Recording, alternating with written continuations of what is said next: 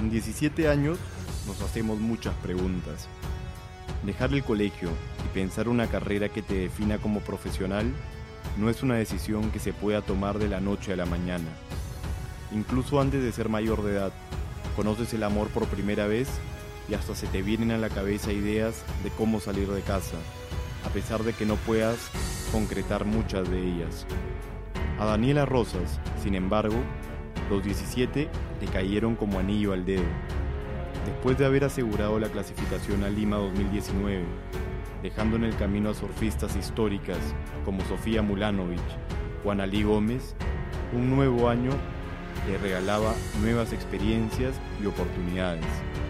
La primera de ellas sería en Argentina. En el país de Lionel Messi y Diego Armando Maradona, Dani no resaltaría por llevar una pelota en el pie, sino por alzarse entre las olas como campeona. Fue ahí, en Mar del Plata, donde la peruana se consagró por primera vez en una fecha del circuito de clasificación mundial femenino. Un triunfo que le entregó mil puntos en el ranking y que lo ubican como el actual líder de la división sudamericana. Su historia, obviamente, no había empezado ahí. A pesar de su corta edad, el trabajo ya empezaba a pagarle con creces. Fue Roberto Mesa, el popular Muelas, quien empezó a formarla desde muy pequeña para convencerla de que podía ser una de las estrellas del deporte nacional, hasta que terminó dando el gran paso. Y es que ¿quién no ha soñado con compartir horas con su ídolo? Sea de la música, el fútbol, la cocina o las olas, aprender de la persona que te impulsó a ser lo que eres es uno de los placeres de la vida. Y Daniela pudo vivirlo de esa manera. Antes de empezar a ser reconocida por sus logros, ella ya sonreía en el mar aprendiendo de Sofía Mulanovic. Porque Sofi, campeona mundial en el 2004, creó una escuela para formar a pequeños prospectos que vivían apasionados por ser lo que ella fue. Ahí Dani se apuntó y se lució. En 2014, con 12 años, entró al circuito mundial junior y solo tres años después ya empezaba a competir frente a los que antes veía grandes y desde entonces como iguales en la serie de clasificación.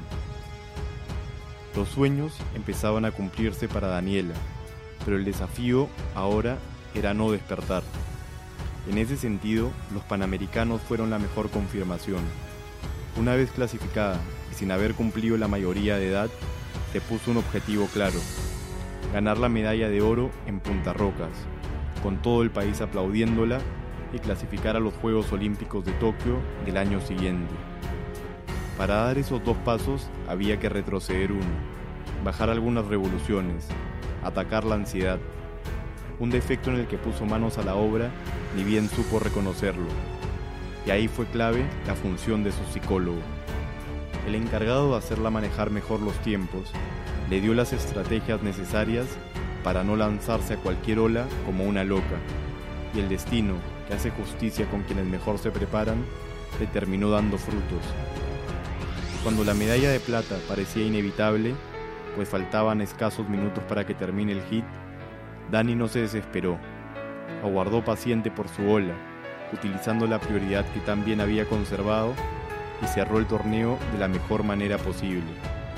Con un conjunto de maniobras que rebasaron los siete puntos, terminó superando a su amiga Mimi Barona, la reina de la región hasta el año pasado, para convertirse en la deportista peruana más joven en conseguir una medalla de oro para la delegación peruana en cualquier edición de los Juegos Panamericanos. Hace seis meses, Daniela rendía finales en el colegio. Hoy se graduó, pero de héroe nacional.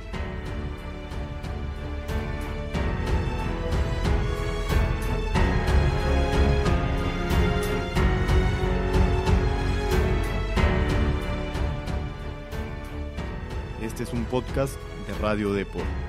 No se olviden de seguirnos en Spotify, SoundCloud y Spreaker.